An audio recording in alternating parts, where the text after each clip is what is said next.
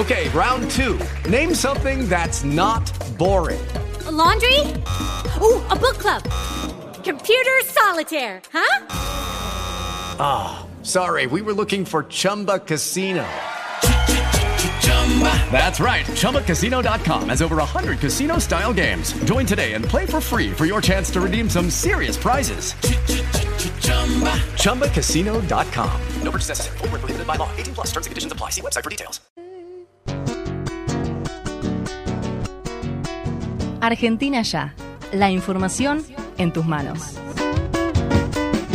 Con la conducción de Gerardo Trejevich y la dirección general de Jorge Kerle. Redes Argentina Ya, con el apoyo de Canal 6 Posadas, www.noticiasdel6.com. Los sábados a las 8 a.m. en vivo por Radio Tren Topic. Step into the world of power, loyalty and luck. I'm gonna make him an offer he can't refuse. With family, cannolis and spins mean everything. Now, you wanna get mixed up in the family business. Introducing The Godfather at Choppacasino.com. Test your luck in the shadowy world of The Godfather slot. Someday, I will call upon you to do a service for me. Play The Godfather now at Choppacasino.com. Welcome to the family. VGW Group. No purchase necessary. Void where prohibited by law. See terms and conditions. 18 plus. Judy was boring. Hello. Then Judy discovered ChumbaCasino.com. It's my little escape. Now Judy's the life of the party. Oh baby, Mama's bringing home the bacon. Whoa, take it easy, Judy. The Chumba life is for everybody. So go to ChumbaCasino.com and play over 100 casino style games. Join today and play for free for your chance to redeem some serious prizes. ChumbaCasino.com. No purchase necessary. Void where prohibited by law. 18 plus terms and conditions apply. See website for details.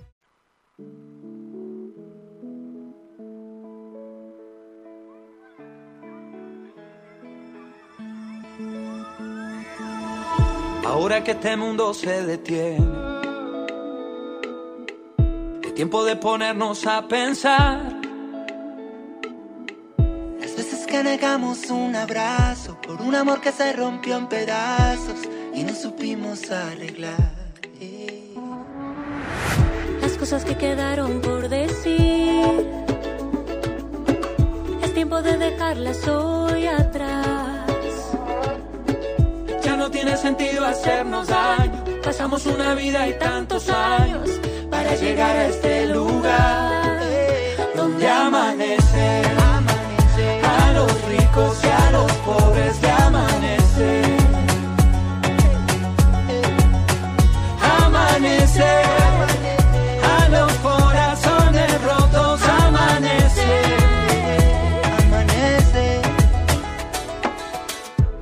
Noche más oscura sale el sol, pinta el cielo de color, como un amor que se nos hace gigante.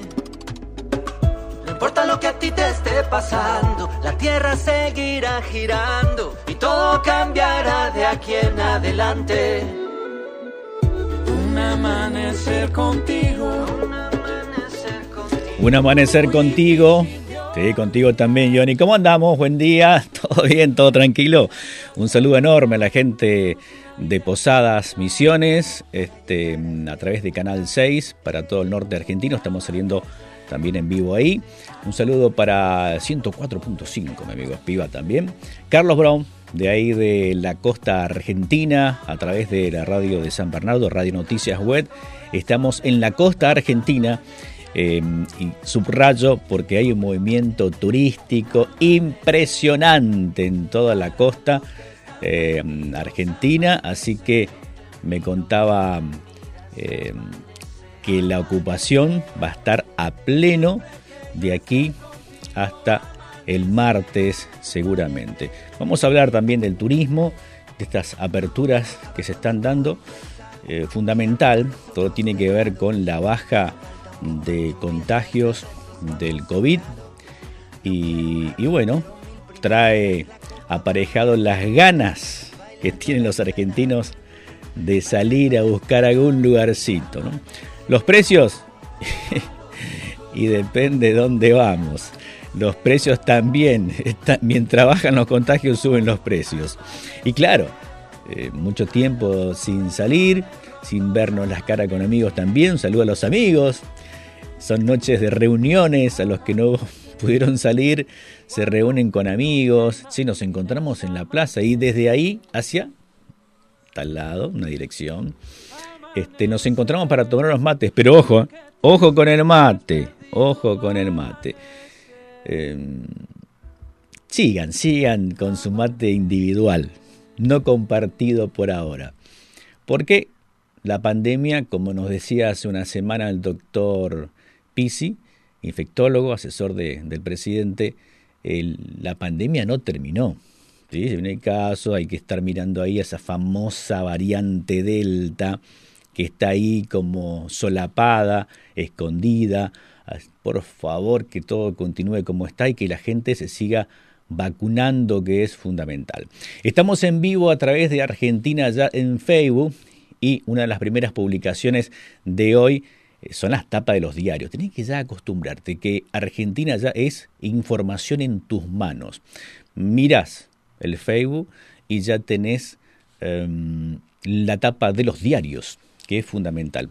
Te leo algunos de los títulos de hoy. Por ejemplo, vamos a recorrer algunos lugares de la Argentina.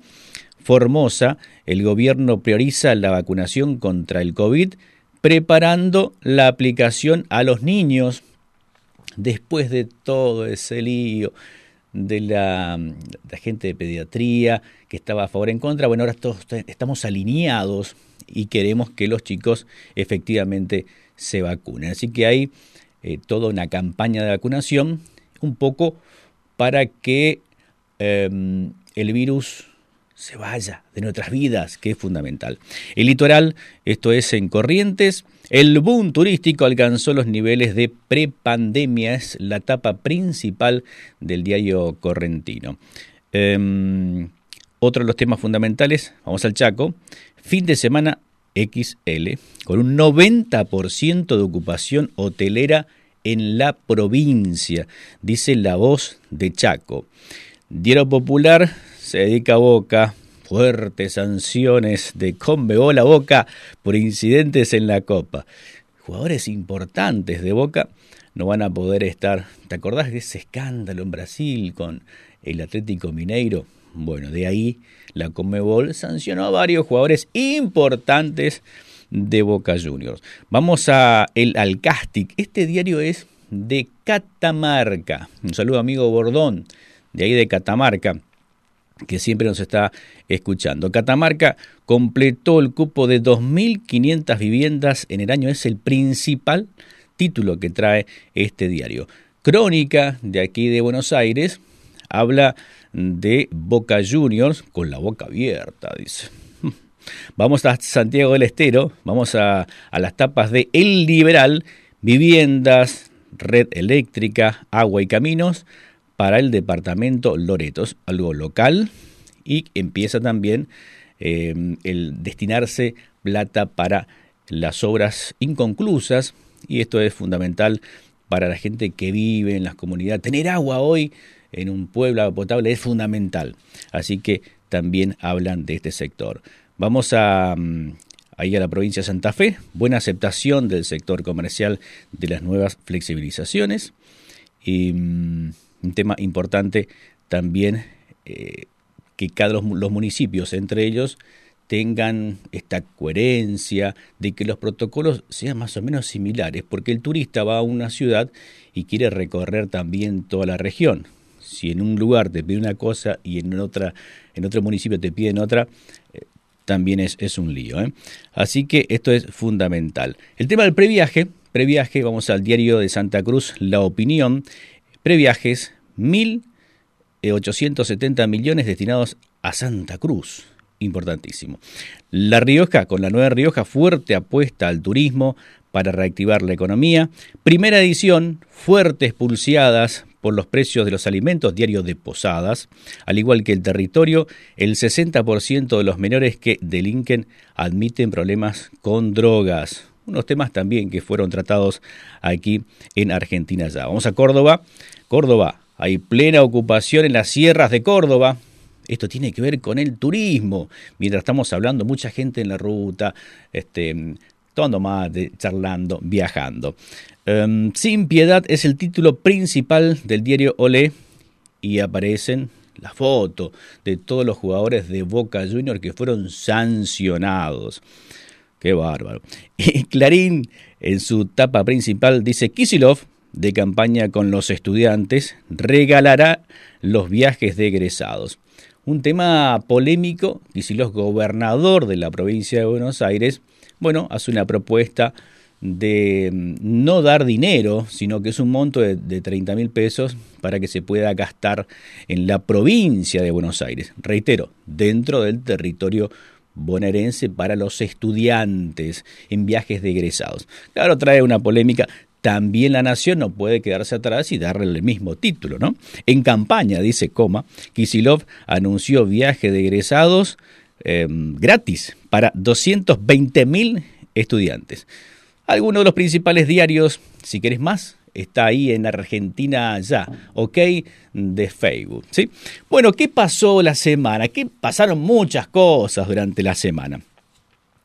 El tema político eh, es lógico porque estamos en campaña y la cajita de resonancia es el Congreso de la Nación.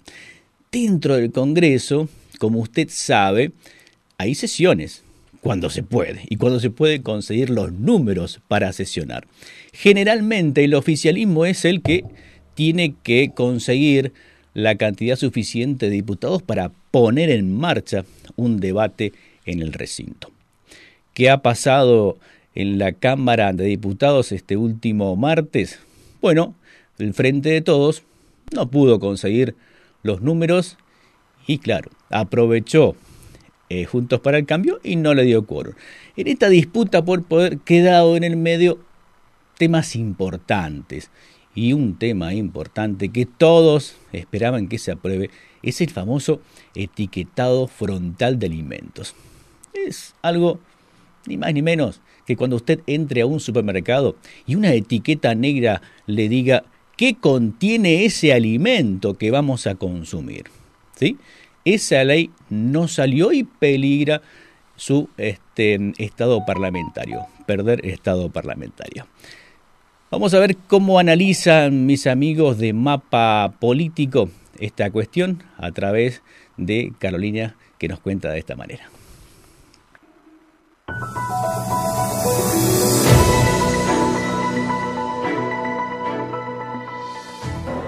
El oficialismo no logró el quórum en la Cámara Baja para tratar el proyecto de etiquetado frontal. Solamente consiguió 122 bancas y no alcanzó para llegar al quórum de las 129. Los bloques con los que suele contar el oficialismo, ya sea parte del labanismo y también de los cordobeses, hoy no contaron con ese apoyo, por lo cual el oficialismo no llegó a el quórum propio. Desde Juntos por el Cambio denunciaron que la convocatoria a la sesión fue de manera rápida y sin consenso. Además, querían tratar los proyectos de ley ovina y, por otro lado, la ley de boleta única papel. Las negociaciones comenzaron luego de que se conociera la derrota electoral del oficialismo en los pasos de este 2021. La disputa de poder dentro del Congreso de la Nación se ve reflejado a la hora de conseguir el propio quórum, a través de sus aliados políticos. Ahora bien, ¿cómo continúa esta disputa dentro del Congreso de la Nación? Las dos principales bancas están negociando una próxima sesión la semana que viene con temario ampliado, es decir, agregar temas que hoy no se iban a tratar. El oficialismo buscará aprobar finalmente el proyecto de etiquetado frontal antes de que pierda el Estado parlamentario. Lo que se puede dar cuenta es que las pasos dejaron un sabor amargo para el oficialismo, que no tiene mayoría propia en la Cámara de Diputados y que deberá conseguir el quórum suficiente para tratar estos proyectos y además acordar con la oposición para poder seguir sesionando. Gracias Carolina, la gente de Mapa Político, que están haciendo un trabajo enorme, espectacular en la Cámara de Diputados y también en la Cámara de Senadores.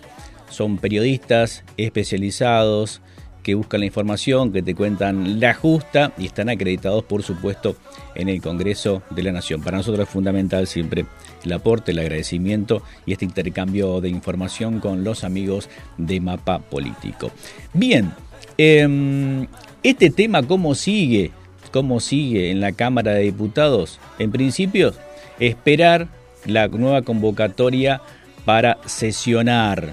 ¿Están los números o no? Los dos partidos gigantes, grandes que tiene la Cámara de Diputados, o dos frentes, es el Frente de Todos y algunos aliados, más Juntos por el Cambio.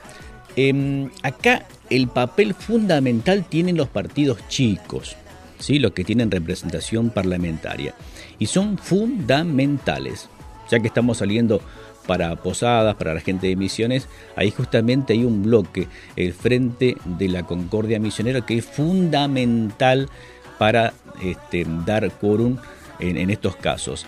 Em, por supuesto, con otros diputados van sumando, pero son los bloques chicos, que además son bloques que definen finalmente y ven que dos fuerzas políticas en medio de una disputa electoral se están midiendo si te da monocuro. Es una lucha por el poder, una lucha constante por el poder. Más allá, a raíz del resultado de las PASO, la verdad viene recién ahora. ¿eh?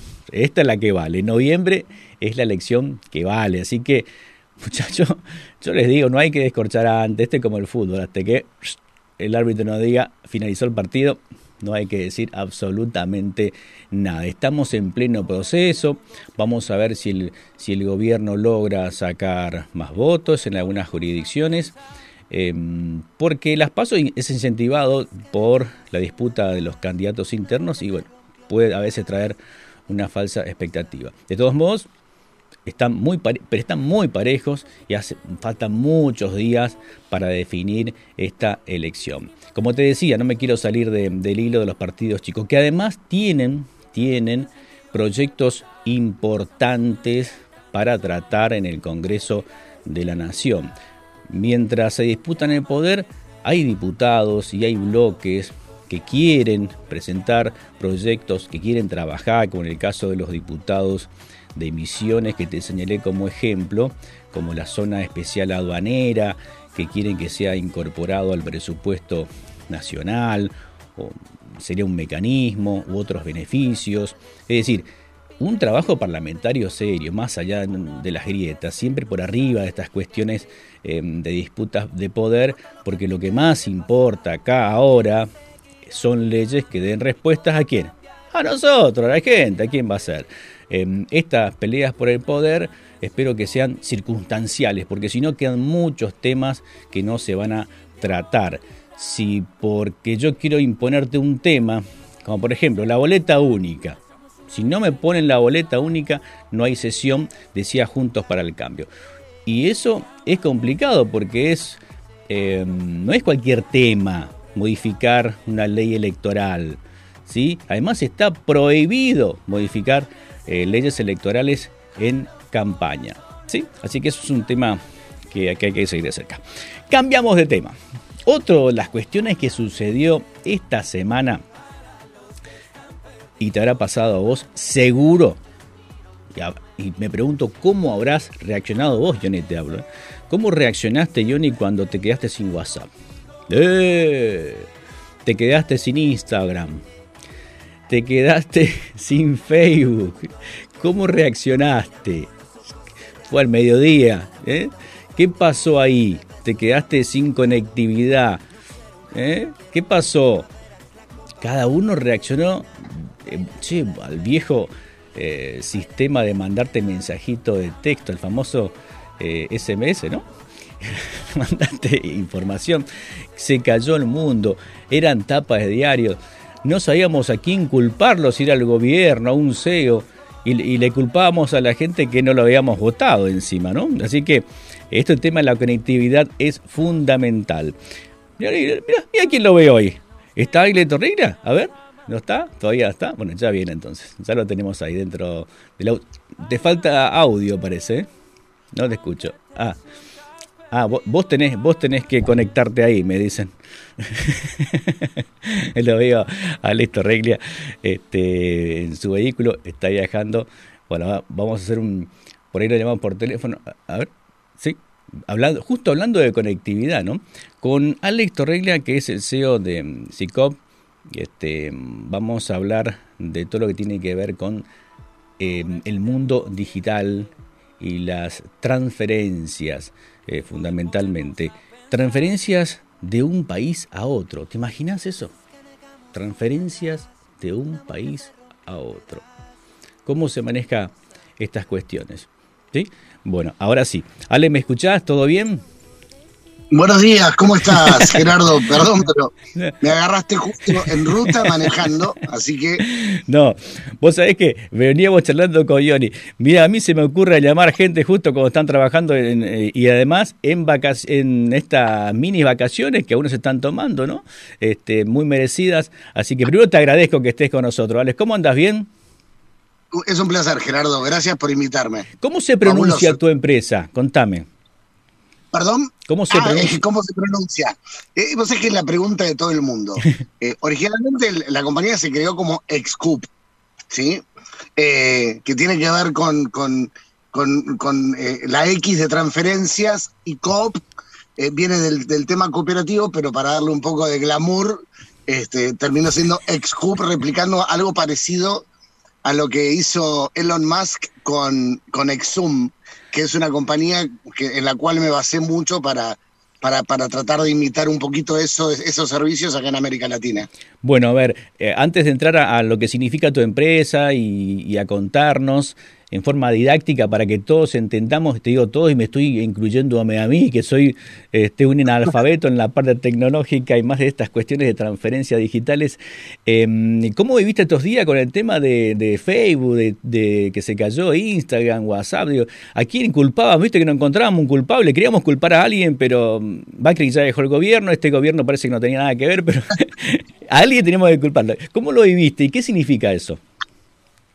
A ver, eh, primero que nada fue, fue un desafío, porque eh, eh, de golpe uno no se da cuenta de, lo dependiente que se convierte, que nos hemos convertido en herramientas principalmente como el WhatsApp, ¿no? Creo que, creo, creo que a todos nos pasó eso. A los chicos más jóvenes quizás el tema de, el tema de, Instagram y Facebook también les pegó. yo creo que el impacto que tiene para nosotros eh, es más que nada por una cuestión de negocios. O sea, nosotros utilizamos herramientas como, como WhatsApp o, como Instagram o Facebook, principalmente como, motivos comerciales y de atención a clientes. Y creo que a muchas empresas le pasó lo mismo, ¿no? Em, y, algunas eh, quizás son muy dependientes de esas herramientas, este, con lo cual les ha significado millones de dólares de pérdida a muchas empresas, más allá de lo que les significó a Mark Zuckerberg, que, tengo entendido que perdió como 6 mil millones de dólares en un ratito, ¿no? Eh, pero, pero nada, eh, eh, es tecnología. La, verdad es que quienes estamos en esto entendemos que estas cosas pueden pasar, nadie está exento. Este, y, viste, a, veces un 0 y un 1 que calzó mal, te voltean todo el sistema y, te deja varias horas parado. Qué bárbaro, no, la verdad que que tenés razón con, el tema de esto, que dependemos de eso. Y más tu empresa, ¿no? Que tiene que ver mucho con lo digital. Si se cae, afecta a todas las, transacciones comerciales, ¿no? Eh, a, ver, en, una plataforma como la nuestra, sí, eh, insisto, a ver, hoy somos muchas las empresas que dependemos de una plataforma tecnológica, que dependemos de Internet. Eh, de hecho, nos ha pasado en la pandemia. Este, donde eh, precisamente el riesgo de que se sature Internet ponía en peligro la operación de todo un negocio. Hay compañías que tienen el 100% de su operación basada en una plataforma online que, donde se te cayeron los servidores, donde eh, eh, yo vengo del mundo de las telecomunicaciones, yo me acuerdo hace unos años atrás, pasó que un, tiburón se había comido el cable, la, fibra óptica que iba en el cable submarino. ¿Hay las toninas? en las toninas, claro. Y, son cosas que pasan este, y que uno no está exento, ¿no? Em, sin embargo, a ver, eh, yo creo que hoy en día uno, uno tiene las posibilidades de poder contar con una plataforma que tenga redundancia este, y demás como para prever este tipo de situaciones pero pueden pasar. Mm. Y nadie... Y estamos hablando con Alex Torreglia, que es eh, el CEO de una de las plataformas más grandes de Latinoamérica, y de, entre transacciones eh, fronterizas. Explícame eh, básicamente qué significa esta plataforma y qué están haciendo. A ver. A ver, tal, tal, vez para hacerlo didáctico y, y ponernos en contexto. Em, eh, en, en, el mundo, los, pagos digitales se han convertido en una herramienta cotidiana. ¿sí? Eh, sin embargo, cuando, y, esto sucede muy a menudo, lo vemos acá con el tema de las billeteras de pago, eh, cómo la gente se acostumbró al QR, ¿correcto? Eh, nos hemos acostumbrado a las transferencias de dinero digitales, uno ya, ya prácticamente no depende de tener que ir a pagar físicamente las cosas, sino que las puede pagar desde un, una plataforma de pagos online y demás. Y todo eso sucede y está muy bien desarrollado a nivel nacional, ¿sí? Acá en Argentina, lo mismo pasa en Brasil, en Chile, en cada país, México y demás. Eh, sin embargo, lo que no se logró o no se había logrado desarrollar en América Latina era eh, el, concepto del pago de entre un país y el otro. Porque, digamos, había, y te pongo un ejemplo claro, eh, a la hora de vos tener que mandar dinero a otro país, hay un montón de factores que se tienen que tomar en cuenta, que tiene que ver con tener el punto pagador en el otro país, tener eventualmente los acuerdos de pago necesarios y la infraestructura bancaria y financiera en el otro país para poder hacerlo. Todo ese, digamos, el, esa complejidad que, tiene, que acarrean los pagos electrónicos, que uno no, los ve, no, no, la, no las ve porque vos simplemente apretás un botón y transferís el dinero, pero detrás de ese concepto hay todo un entramado de alianzas, servicios financieros, servicios bancarios, eh, eh, licencias regulatorias que tenés que tener para poder operar en un país. Bueno, a la hora de tener que mandar un, armar un modelo de pagos entre países, imagínate que todo esto lo tenés que replicar en toda la cantidad de países en las cuales querés operar.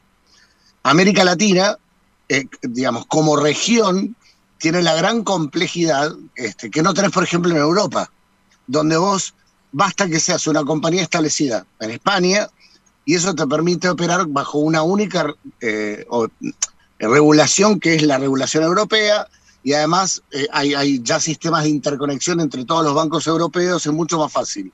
Pero en Latinoamérica vos tenés que hacer el trabajo hormiga de poder generar esa infraestructura tecnológica, financiera, regulatoria, en cada uno de los, y comercial, por supuesto, en cada uno de los países de la región. Eh, eso hizo que América Latina esté comparado con Norteamérica, comparado con este, Europa e incluso con África y Asia, esté muy rezagada en lo que son pagos transfronterizos. ¿sí? Y cuando hablas de pagos transfronterizos, eh, hay, muchas, hay muchos pagos eh, que, que, se pueden pensar dentro del modelo de pagos transfronterizos. Por un lado, el más normal y el común de la gente es la remesa, el envío de dinero, ¿correcto? Este, vos le tenés que mandar a un familiar en otro país y demás, que antes estábamos acostumbrados, íbamos a eh, una de estas empresas de envío de dinero, transferencias internacionales, hacíamos la cola, mandabas plata, eh, ¿sí? Pero eh, en el mundo eso ya prácticamente quedó de lado. Digamos, uno ya lo hace electrónicamente. Hasta hace tres años atrás, en América Latina, no había ninguna empresa este, que hiciese remesas internacionales digitales. Tenías empresas que hacían transferencia de dinero dentro de un país de manera digital, una billetera, acá conocemos todas estas billeteras con las que pagamos el QR, que eso te podía pasar dinero a vos, pero eso extrapolado a un nivel internacional no existía. Bueno, ahí es donde nosotros vimos la oportunidad y, y esto surgió en mi caso por una necesidad personal. Eh, yo, yo, vivía en Costa Rica en ese momento eh, y dependía mucho del envío de dinero. Y cada vez que tenía una emergencia con algún familiar eh, o, o lo que fuese, me veía en la complejidad de tener que depender de ir a hacer eh, cola en un lugar, tenerla, digamos, rogar de que no me pase un fin de semana tener una emergencia como me pasó, este, porque no podías mandar plata porque no había un local abierto. Entonces, eh, es como que dije, no puede ser que en América Latina, eh, año 2018, 2019, eh, ya prácticamente tenemos autos que vuelan y todavía seguimos mandando plata de la misma manera que se mandaba hacía 50 años atrás. Mm, Entonces, eh, la primera decisión fue resolver esa problemática. mm. Y después eh, empezamos a resolver otras problemáticas donde nos dimos cuenta que había tantas instituciones este, gubernamentales, ONGs, eh, empresas particulares que también dependían de resolver la problemática del envío de dinero y el pago internacional. Eh, desde lo que hay hoy en día plataformas de comercio electrónico que necesitan un botón de pagos en todos los países de América Latina, ¿sí? que puedas, eh, a, a ver, eh, nosotros somos usuarios de eh, eh, Ama, todos conocemos a Amazon y demás, y, y- y, digamos, tal vez la única manera de poder resolver y pagar y comprar en esas compañías era utilizando PayPal, por ejemplo, ¿sí? Pero eh, la realidad del caso es que no te permitía eh, hacerlo con tu moneda local, tenías que tener una tarjeta internacional, y de hecho eh, hay países que tienen la misma complejidad que Argentina, donde los pagos internacionales tienen otra problemática, en fin. Eh, Entonces empezamos a generar toda una infraestructura que es, resuelve no solamente lo que es el envío de dinero entre personas, sino también la posibilidad de que empresas cuenten con plataformas de pagos transfronterizos para que en América Latina, en todos los países, puedan tener una solución que opere como local. Mm, Es muy, muy interesante lo que, lo que mencionas. ¿Cómo resolviste o, o es complejo todavía el tema tipo de cambios? Porque nosotros tenemos un, en la Argentina un problema con el tema del cambio. No sabemos cuánto está el dólar, a quién respetar. Cuando hacemos tipo de remesas, te envío de dinero, este, otros países tienen esta complejidad también. ¿Cómo, cómo se maneja? Hello, it is Ryan, and we could all use an extra bright spot in our day, couldn't we? Just to make up for things like sitting in traffic, doing the dishes, counting your steps, you know, all the mundane stuff. That is why I'm such a big fan of Chumba Casino. Chumba Casino has all your favorite social casino style games that you can play for free anytime, anywhere with daily bonuses. That should brighten your day a little. Actually, a lot. So sign up now at chumbacasino.com. That's chumbacasino.com. No purchase necessary. VGW Group. Void were prohibited by law. See terms and conditions. 18 plus. este mundo en la práctica? Bueno, ves, ahí eh, vos mencionás claramente una de las complejidades que vos tenés a la hora de operar un negocio transfronterizo. Estás lidiando con múltiples monedas, con factores de cambio, con situaciones. Argentina tiene la, esta, esta peculiaridad de tener, eh, eh, digamos, eh, un mercado de divisas eh, formal y un mercado de divisas informal, e inclusive tenés diferentes este, tipos de cambio, este, dependiendo si es el, el, el blue, el dólar blue, el dólar turista, el dólar solidario, poner el nombre que quieras. Eh, y, y eso ha trasladado a, eh, a otros países, eh, vos tenés que poder generar un, un modelo operativo financiero que te permite, de alguna forma, tratar de emparejar toda esa situación eh, con diferentes países. Entonces, por ejemplo, nosotros eso, para poder hacer eso es, acá en Argentina tenemos la ventaja de poder manejar un modelo operativo que nos permite operar con el valor del dólar blue. Entonces, cuando vos estás enviando dinero, lo envías obviamente para poder equipararlo a valor blue, pero cuando recibís dinero, también lo recibís a valor blue. ¿sí? Entonces, eh, y eso lo combinamos también con la, la cotización de monedas en otros países. Vos envías de acá pesos, pero podés pagar este, guaraníes en el Paraguay. ¿sí? Acá hay una comunidad muy grande paraguaya en Argentina que envía mucho dinero al Paraguay. De hecho, Argentina tiene, tiene, tiene esa peculiaridad, ¿no? Tenés hoy eh, la comunidad paraguaya, comunidad este, boliviana, comunidad peruana, comunidad venezolana y colombiana, que son hoy las grandes comunidades que envían dinero al exterior, ¿no? Y, y cada una con sus complejidades, porque no es solamente lidiar con la complejidad de los diferentes tipos de dólares acá en Argentina, sino que tenés que lidiar con la complejidad de eh, la situación cambiaria en el otro país. Y si vamos al caso eh, de complejidad, hablamos Venezuela, por ejemplo, que hay mucho dinero que se envía acá a Venezuela y que tiene un- una alta complejidad que además hacía eh, y dio lugar a que se generen un montón de medios informales de envío de dinero. ¿Sí? De hecho, hasta hace no mucho, eh, para vos mandar dinero a Venezuela, porque los- las compañías tradicionales no te permitían mandar dinero porque no estaban operando en Venezuela. Entonces la única manera que vos podías hacer para poder enviar dinero era, eh, era eh, ir a gente que eh, utilizaba modelos informales donde ellos te tomaban acá la plata a un costo muy alto, ¿sí? Y pagaban en Venezuela, pero por esa transacción te cobraban a veces hasta un 20%, ¿sí? Entonces, eh, nosotros tratamos de regularizar eso y además lo, lo hacemos bajo un modelo. Nosotros tenemos, eh, entendemos que hay toda una posibilidad eh, de generar un modelo de negocios que no dependa del costo del envío.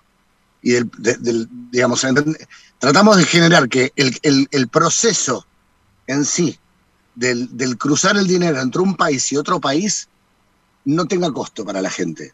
¿sí? ¿Por qué? Porque entendemos que, eh, que el, el- envío de dinero normalmente, digamos, tiene que ver, está relacionado a una necesidad, ya sea la necesidad de darle soporte económico y financiero a tu familiar en otro país. Muchos de los de la gente que envía dinero al Paraguay, a Venezuela, a Colombia, gente que se ha venido acá este, buscando mejorar su calidad de vida porque en su país no tenía trabajo, lo que fuese, y dejó familia ya que depende del envío de dinero que el familiar le hace desde acá. Lo mismo pasa con los migrantes que están en Chile, lo, lo mismo pasa con migrantes que están en el Perú, este, o, o- o sin ir más, si, si te querés te vas a Centroamérica y existe mucho eso, ¿no? Migrantes nicaragüenses que se fueron a vivir a Costa Rica con toda esta última crisis en Nicaragua.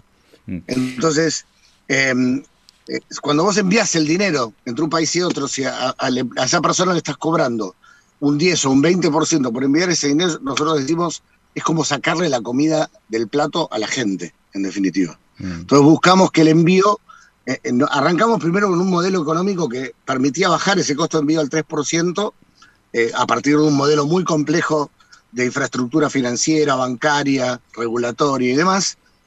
Y hoy ese, logramos generar el costo cero en el envío.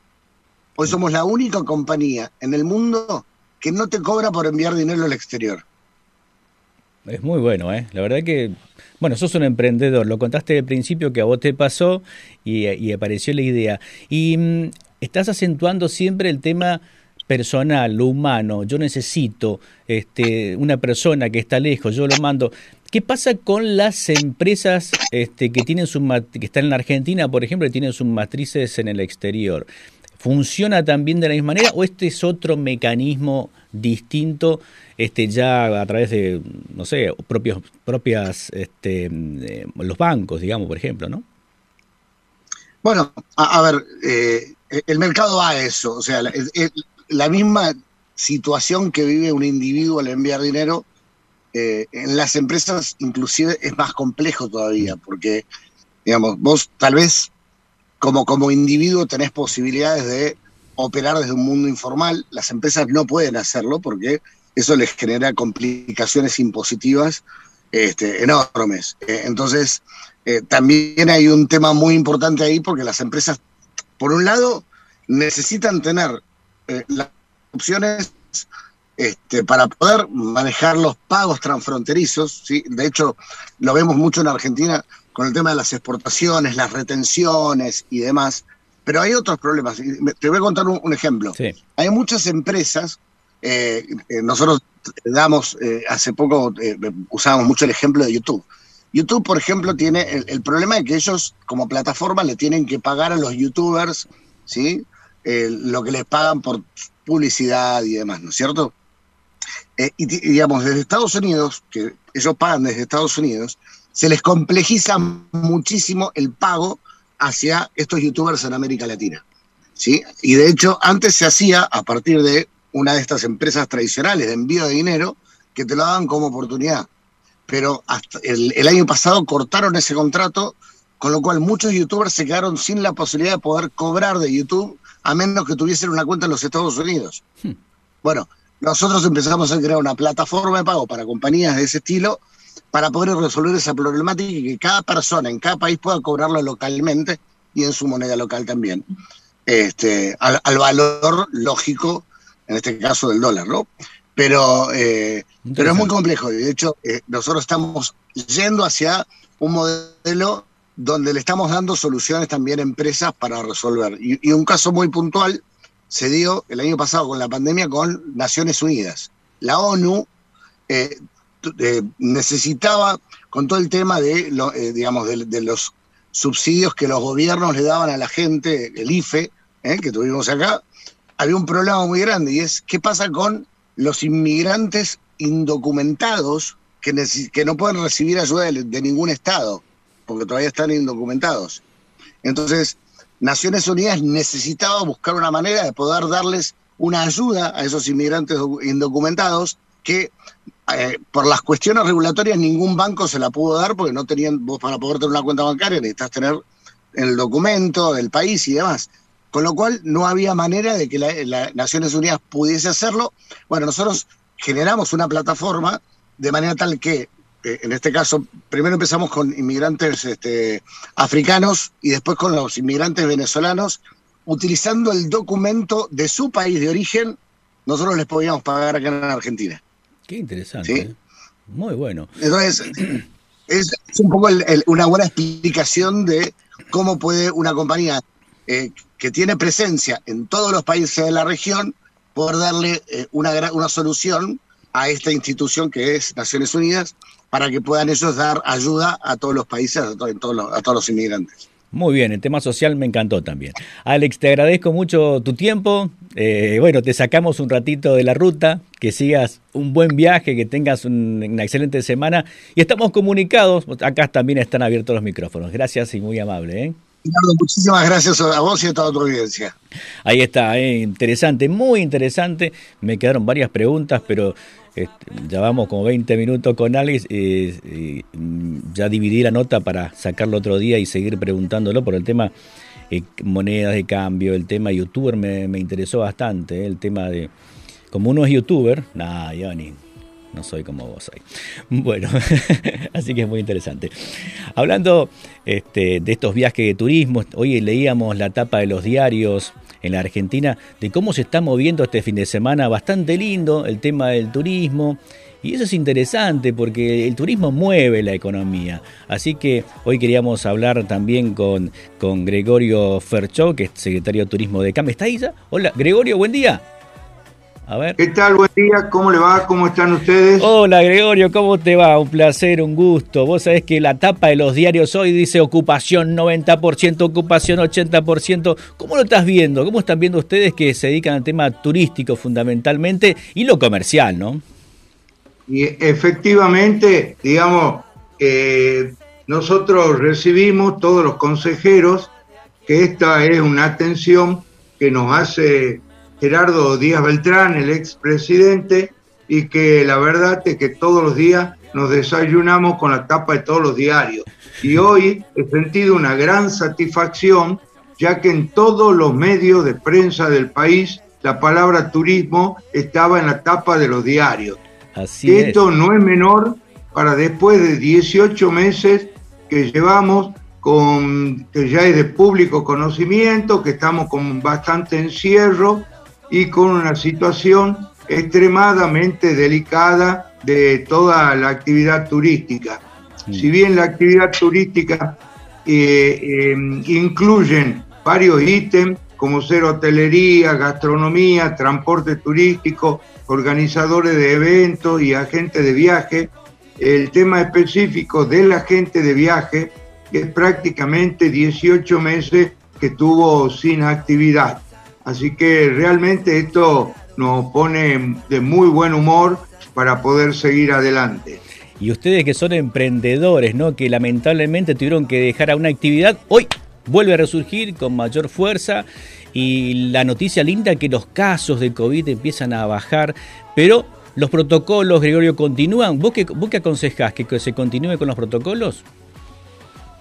Nosotros en todo momento exigimos a la gente, le pedimos, digamos, que independientemente de la gran flexibilización que hubo en estos últimos tiempos, esto no implica que no nos tenemos que cuidar, que tenemos que seguir usando el barbijo, que tenemos que estar la mayor cantidad de tiempo al aire libre y por otra parte a los prestadores de servicio nuestro nosotros le estamos pidiendo que continúen con los protocolos como cuando era originariamente, ya que si bien, eh, la, como, como dije, hubo una gran flexibilización, pero no nos olvidemos también que es muy necesaria la aceleración que generó el proceso vacunatorio. Sin lugar a dudas son dos cosas que van de la mano, mm. pero eh, esto no implica y no y hacemos la recomendación para que nos sigamos cuidando para poder llegar a tener un verano exitoso, así como fue este fin de semana X largo, mm. XXL, digamos. Sí, sí. Em, bueno, se están abriendo también la posibilidad de, los viajes em, del exterior de la Argentina. El primero de noviembre, ¿no? Está previsto de que mm, lleguen más aviones a nuestro país. Es una muy buena noticia recibir, y así como está el dólar, parece que en este momento nos va a favorecer bastante, ¿no? Sí, efectivamente, si bien se van a abrir en los próximos días, van a tener la apertura fundamentalmente de los países limítrofes en esta primera etapa eh, y que lo estamos esperando hace mucho tiempo, aparte de que esta es una herramienta muy importante para el ingreso de divisas genuinas al país, ¿no? Sí.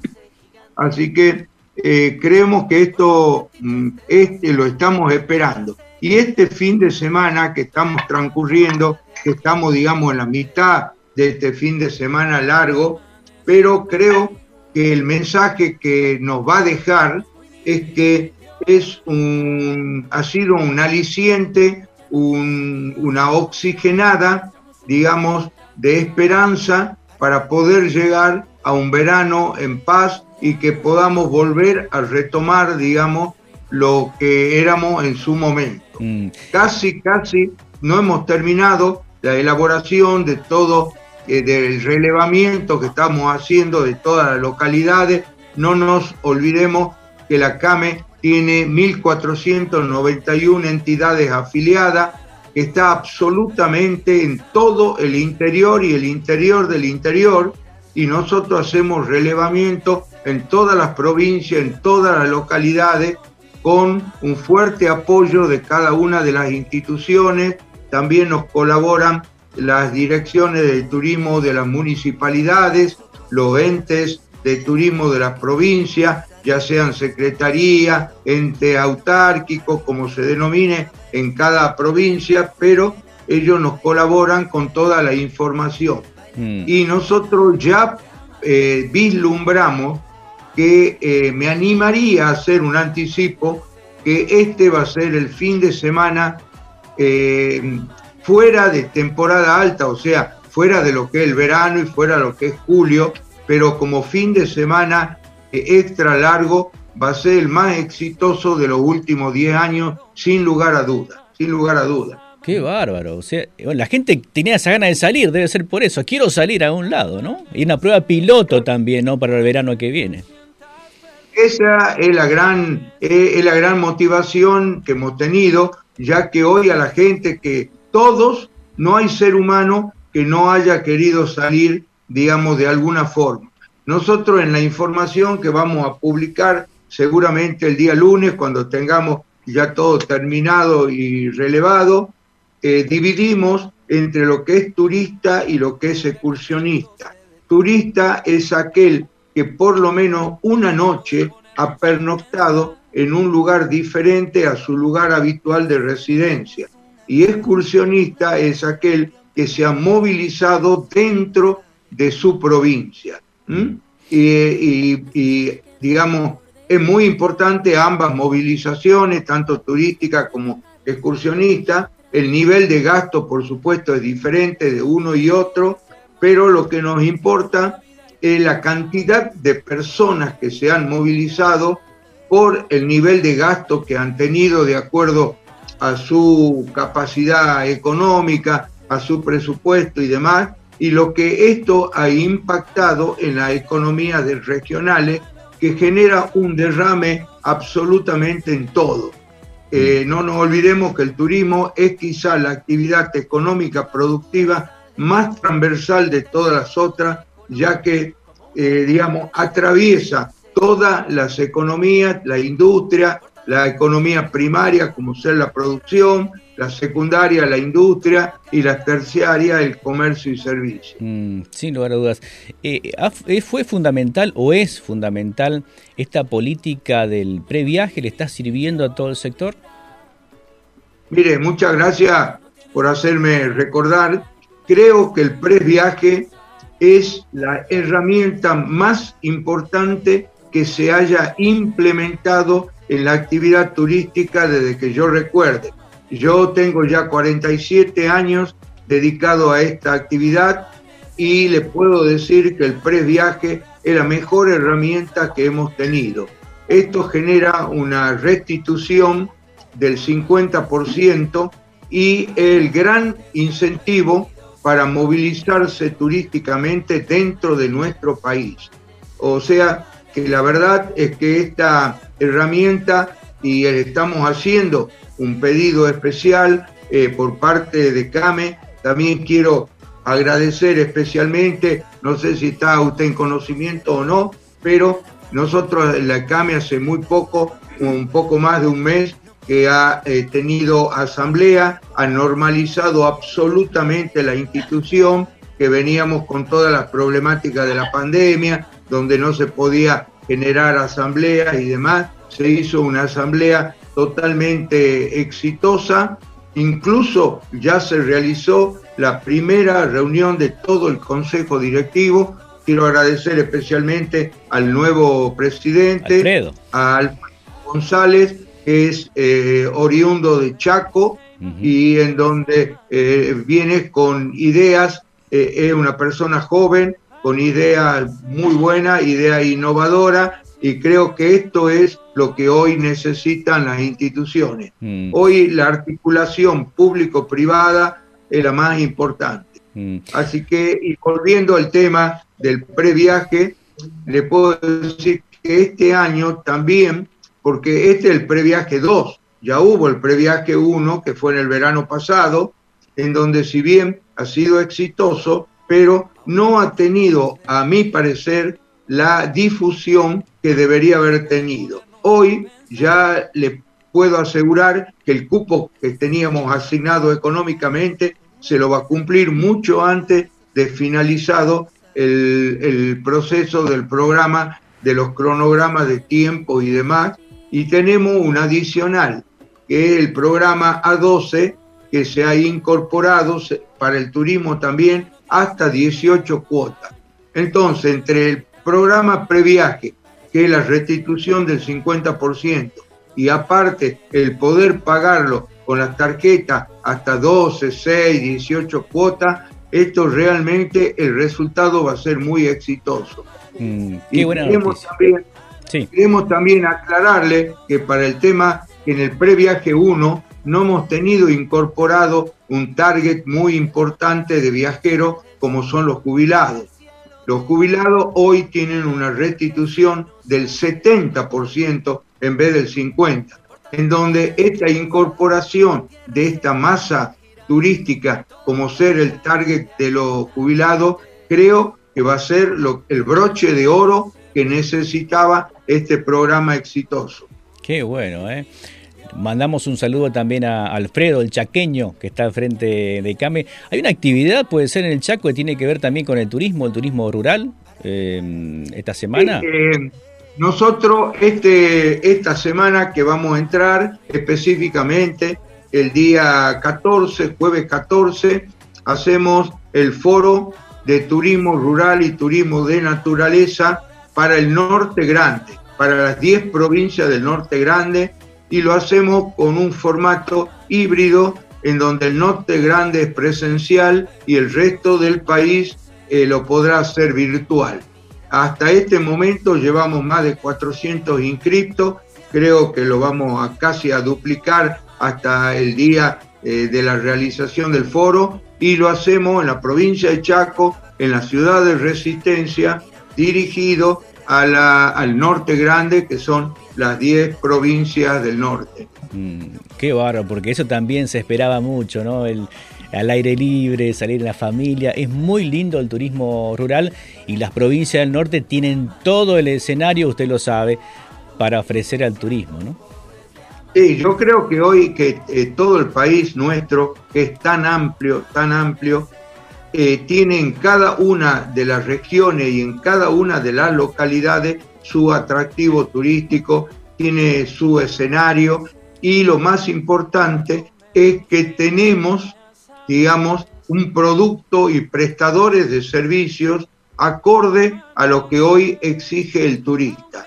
Mm. Así que esto nos da una gran esperanza, este fin de semana largo nos da una gran esperanza hacia lo que va a ser el verano, que no va a ser menor el hecho de que tengamos un verano absolutamente exitoso como no lo hemos tenido los años anteriores. Yo mm. le vuelvo a repetir, este fin de semana eh, largo creo que va a ser un mojón dentro de todo lo que es el periodo pandémico, ya eh, creo que va a ser un antes y un después. Este va a ser, digamos, no quiero, no me quiero aventurar a decir eh, que estamos en el fin de la pandemia, no conozco técnicamente la parte sanitaria, pero creo que por lo menos le puedo asegurar que anímicamente sí va a ser el final de la pandemia para entrar en una nueva etapa, que esto no implica que no tenemos que seguir cuidándonos, de todas maneras tenemos que seguir cuidando por mucho tiempo y quizás por muchos años, digamos, ¿no? Mm. Pero tenemos que acostumbrarnos a convivir con este virus, a cuidarnos, pero que no nos reste la posibilidad de la movilización que tanto la necesita el ser humano, tanto física como mentalmente. Muy bien, te felicito, la verdad que muy interesante y además la energía que usted le pone, Gregorio, a, a este tema, se ve que le gusta, que le encanta, le pone pasión y suscribo sus palabras. Ojalá que sea el mejor de todos este fin de semana y que nos anticipe un verano realmente exitoso. Además de la medida de, del previaje, ¿qué, ¿qué cree usted que le hace falta ahora? Eh, para completar el círculo virtuoso, para que sea un verdadero éxito, eh, la gente que se dedica al turismo en, esta, en este trabajo conjunto que ustedes hacen también con, con el gobierno nacional, apuntando positivamente para que todos salgamos todos juntos adelante de esta, de esta crisis porque el turismo fue lamentablemente la más perjudicada en todo el tema de la pandemia. ¿Qué le haría falta hoy, este, además de estas medidas? Yo le diría lo siguiente, la actividad turística es transporte dependiente. Por lo tanto, si no logramos en el cortísimo plazo volver a la normalidad de la frecuencia de vuelos, va a ser muy difícil poder hablar de la normalización turística. Por lo tanto, es un pedido también que especialmente eh, le hicimos en su oportunidad eh, aquí yo soy de Tucumán, hicimos una reunión eh, donde participó el presidente de la, de la Confederación de la CAME, Alfredo González, y también nos acompañó el ministro de Turismo y Deporte, Matías Lames, al cual estamos también muy agradecidos porque la verdad es que se lo ha puesto al hombro a toda esta actividad. Por lo tanto, necesitamos que se vuelva a la normalidad turística que, eh, de, la frecuencia de vuelos para que pueda ser un medio de transporte que se utilice. Mm. Hoy le diría que en este fin de semana, por más que todos los vuelos y ciertos transportes terrestres de larga distancia han estado a full, pero la gran movilización fue a través del medio de transporte propio, del automóvil. Por lo tanto, en el verano, que el periodo vacacional es mucho más largo, es el avión, digamos, un medio de transporte por excelencia. Mm. Por lo tanto, necesitamos que en los próximos meses y antes de llegar al verano, que se vuelva a la normalidad de la frecuencia de los vuelos en cada uno de los destinos turísticos. Mm, bueno, usted es tucumano, Mansur también es tucumano, el jefe de gabinete, el doctor Juan Mansur, me imagino que entenderá esta problemática al dedillo, ¿no?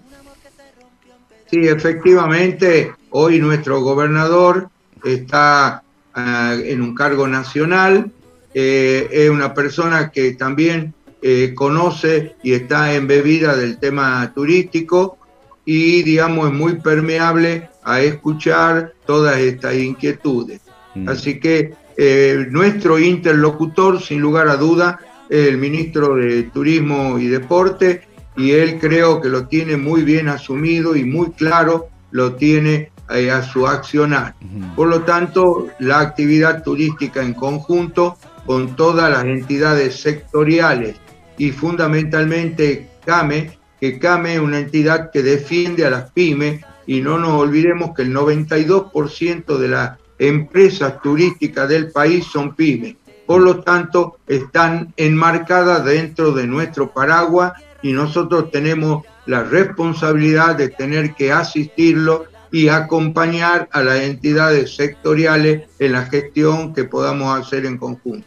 Bueno, le agradezco mucho la nota, un saludo a mi tocayo Díaz Beltrán también, a Gerard, que, que pasen todos bien y que suscribo sus palabras y me animo a, afirmarlo también, que este va a ser el mejor fin de semana para todos, la apertura, gracias a Dios, para que eh, el verano vuelva con todo y que los comerciantes y mm, turistas este, tengan el mayor de los éxitos. ¿eh? Así que le agradezco mucho.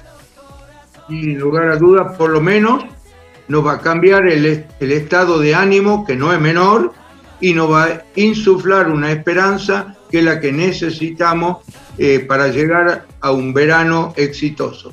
Muchas gracias a ustedes por estar siempre presentes, como todos los sábados, así que le agradezco. Gracias, Gregorio. Impresionante eh, lo que nos cuenta Gregorio con optimismo. Además, es un, ustedes escucharon, ¿no? Es un emprendedor, un apasionado de lo que está haciendo. Y vamos a esperar esos datos que mm, seguramente van a ser publicados en la página de Redcame y mm, con toda la, cantidad de turistas que han visitado nuestro país, eh, los pocos del país, porque parece que necesitamos mayor conectividad, como le decía él, pero el movimiento interno está siendo fenomenal. Eh, este fin de semana aquí en, la Argentina. Y nosotros también nos movemos, nos movemos, nos vamos para casa, eh, y nos vamos también, ¿no? Nos movemos, vamos a hacer turismo acá en, la Avenida Rivadavia, por lo menos, dale. Los manteros. nos vamos el próximo fin de semana, que pasen bien, gracias por estar. Amanece, aunque te sientas perdido.